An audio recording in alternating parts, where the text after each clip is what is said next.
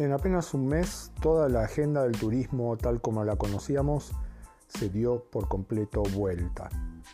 Hasta hace poco el turismo básicamente, o las instituciones ligadas con el turismo, tenían que ver con la gestión del crecimiento del turismo. Venimos de varios años continuos de crecimiento.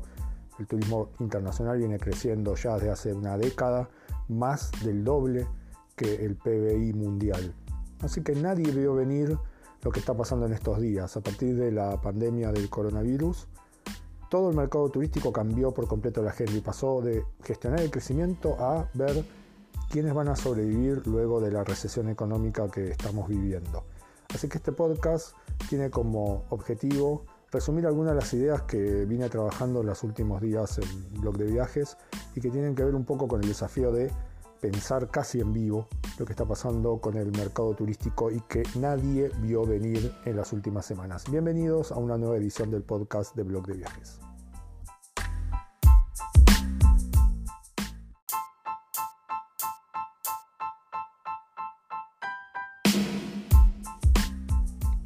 La pregunta, ¿cuándo va a comenzar a normalizarse el mercado de viajes? Es básicamente lo mismo que preguntarse cuándo va a terminar esta crisis causada por la pandemia del coronavirus. La razón de que sea la misma pregunta es que hoy el mercado de viajes está totalmente metido dentro de las decisiones de la agenda de la salud pública. Recuerden, cuando esta crisis comenzó a desarrollarse, lo primero que hicieron los países fue limitar los vuelos internacionales desde los países considerados de riesgo, China, Italia, España, Estados Unidos, Japón, Corea del Sur, que fueron las primeras naciones donde se dieron casos. Pero luego comenzaron a suspender los vuelos internacionales en su totalidad. De hecho, una buena parte de las naciones han suspendido todos los vuelos internacionales. Y luego comenzaron directamente a limitar la movilidad local. Primero vuelos de cabotaje y luego directamente las cuarentenas en las ciudades.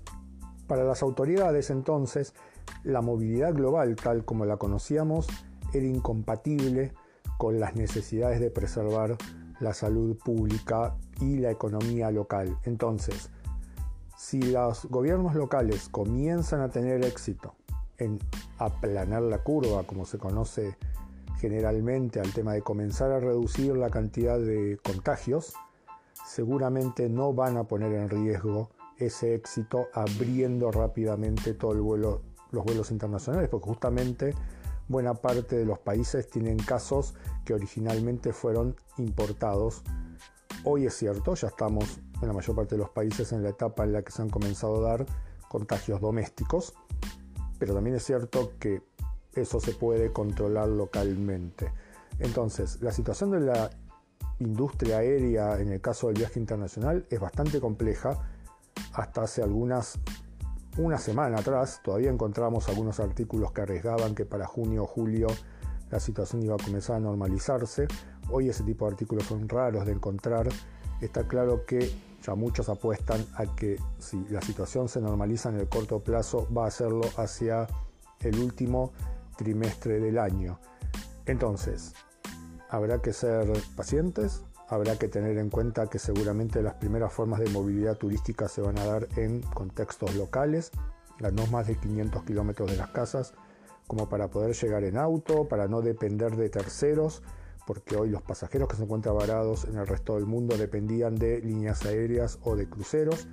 Hay muchas menos personas que dependían de micros o de formas de movilidad en auto porque estén cerradas las rutas. En general, quienes están pasando por las situaciones más complejas estando varados son aquellos que se encuentran lejos de casa. Entonces, es cierto, muchos turistas no van a correr riesgos en las primeras etapas, van a preferir lugares cercanos o lugares de cabotaje y los vuelos o los viajes a lugares más distantes seguramente van a pasar para el año que viene con suerte.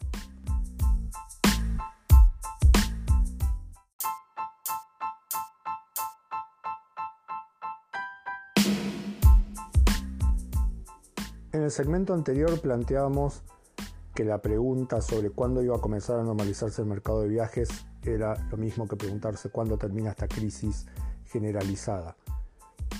un punto importante de este análisis es el hecho de que habitualmente se afirma que el mercado de viajes tiende a recuperarse rápidamente de las crisis.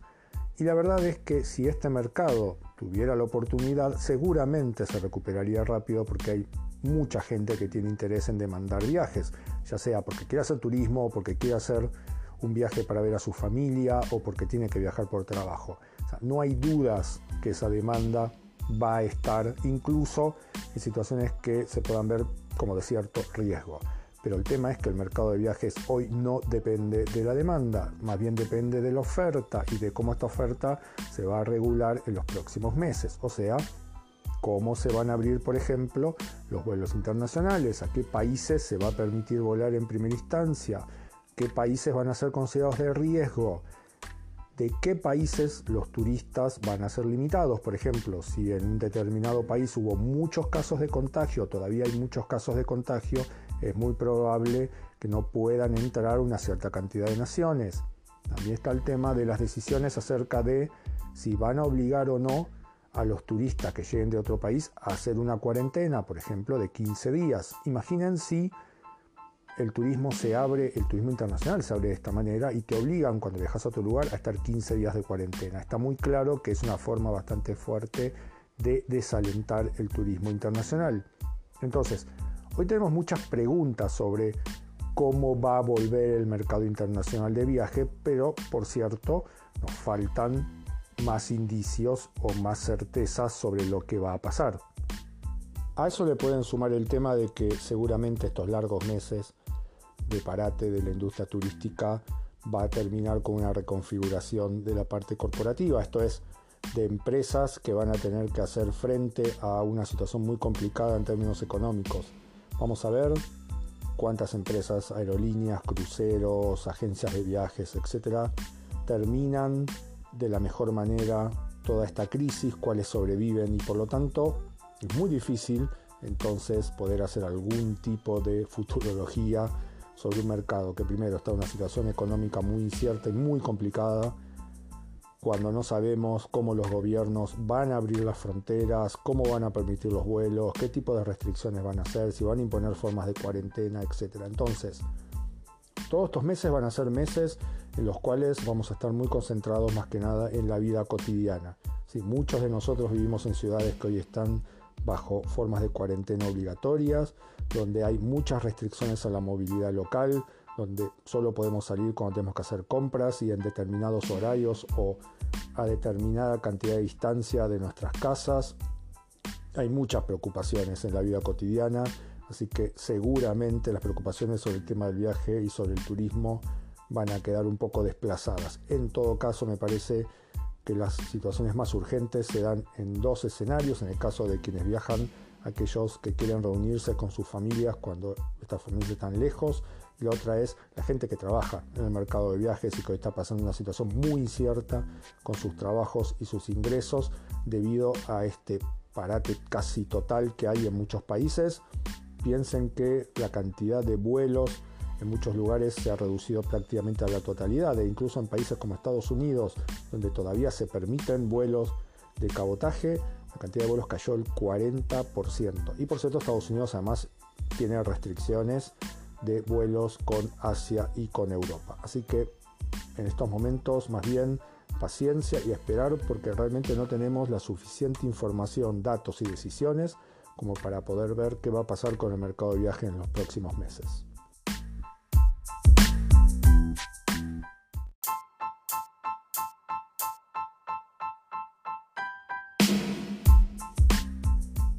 Esto no había comenzado nada bien para el mercado de viajes. El país donde comienzan los contagios, que es China, es la nación que hoy más dinero gasta en turismo internacional. 16% del gasto global en turismo. Para los países cercanos del área de Asia-Pacífico como Japón y Corea del Sur, China representa el 50% del gasto total de los visitantes. Luego, sacando China, los otros países donde comienza a expandirse el virus son las naciones europeas, especialmente Italia y España, que están dentro de las naciones con más visitantes en el mundo. España, de hecho, es la segunda. Francia, que es la número uno, también está bastante comprometida las últimas semanas con la cantidad de contagios que se están dando. Tercero, la nación que más recauda por turismo internacional en el mundo, que es Estados Unidos, es hoy el centro de la pandemia y es la nación con más casos. Así que, para marcar claramente la gravedad de la situación para el mercado turístico antes que comenzaran las medidas generalizadas, tenemos a la nación que más gasta en turismo internacional, a las naciones más visitadas del mundo y a la nación que más recauda por turismo internacional como centros de la pandemia. Luego, por supuesto, comienzan las medidas generalizadas, que son la suspensión de vuelos, las cuarentenas a los turistas, pedirles que se retiren del país, etc. También tenemos, por supuesto, la grave situación que se ha dado a partir de la cantidad de turistas y viajeros que han quedado varados lejos de sus casas. Está claro que muchos de ellos tenían o fechas de regreso posteriores, estamos viendo los últimos días como Muchas personas que viajaron, por ejemplo, por trabajo, hoy están intentando volver a sus países porque sus trabajos hoy ya les han cancelado las becas, les han cancelado los puestos de trabajo, etcétera, por la enorme recesión global que se está dando en estos días.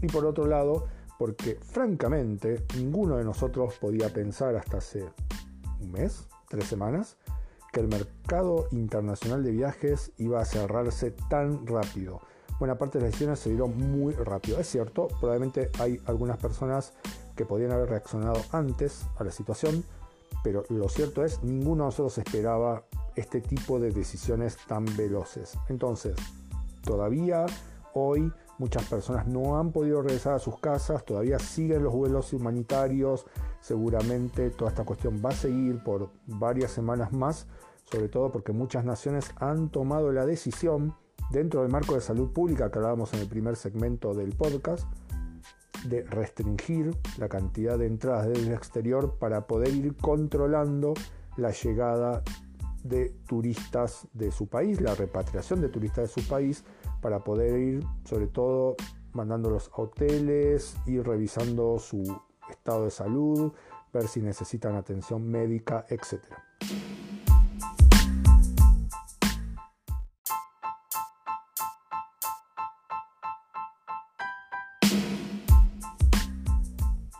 Para las próximas semanas seguramente lo que va a comenzar a aparecer con más fuerza dentro de la agenda del turismo tiene que ver con la situación económica.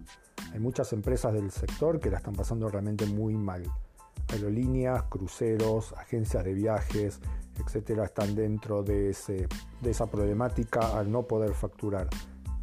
Cosas que discutíamos hasta hace poco tiempo, como el tema de los alquileres temporarios, totalmente detenidas y de hecho Muchas compañías del sector están comenzando a apuntar a alquileres a largo plazo para ciudadanos locales debido a la ausencia de turistas.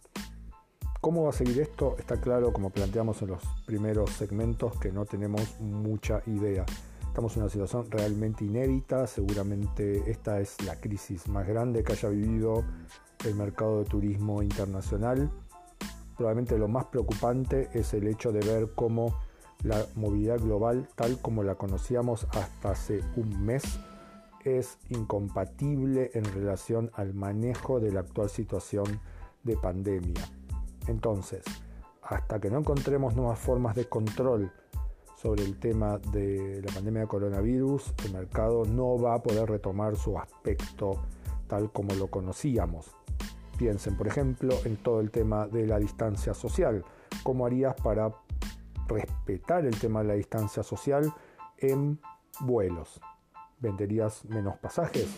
¿Harías que las personas se, sienten separadas en los asientos? Puede ser, pero eso significaría que podrías vender muchos menos boletos y deberías cobrarlos muchos más caros y habría que ver si ese negocio realmente es viable. Entonces, muchas de las cosas que estamos dando por sentado últimamente, distancia social, uso de barbijos, control de la movilidad de la población, etcétera, son realmente muy complejas de cumplir en relación al mercado de viajes como lo conocemos. Entonces, en las próximas semanas vamos a tener que seguir un poco haciendo esta tarea de pensar en vivo lo que está pasando con el mercado de viajes y qué va a pasar con él a mediano plazo. Así que los viajes van a quedar para el futuro, hay que ser pacientes y en este momento va a haber que concentrarse más directamente en las agendas cotidianas locales particularmente el tema de la movilidad local, nuestros puestos de trabajo, nuestros ingresos, etc. Realmente en este sentido, en el último mes hemos asistido casi a la aparición de un mundo completamente nuevo para todos nosotros. Así que espero que la estén pasando de alguna manera lo mejor posible dentro de toda esta situación de crisis y espero que todo esto termine de la mejor manera para todos nosotros, ya sea desde la parte de salud como desde la parte económica. Así que nos escuchamos en la próxima edición del podcast de Blog de Viajes.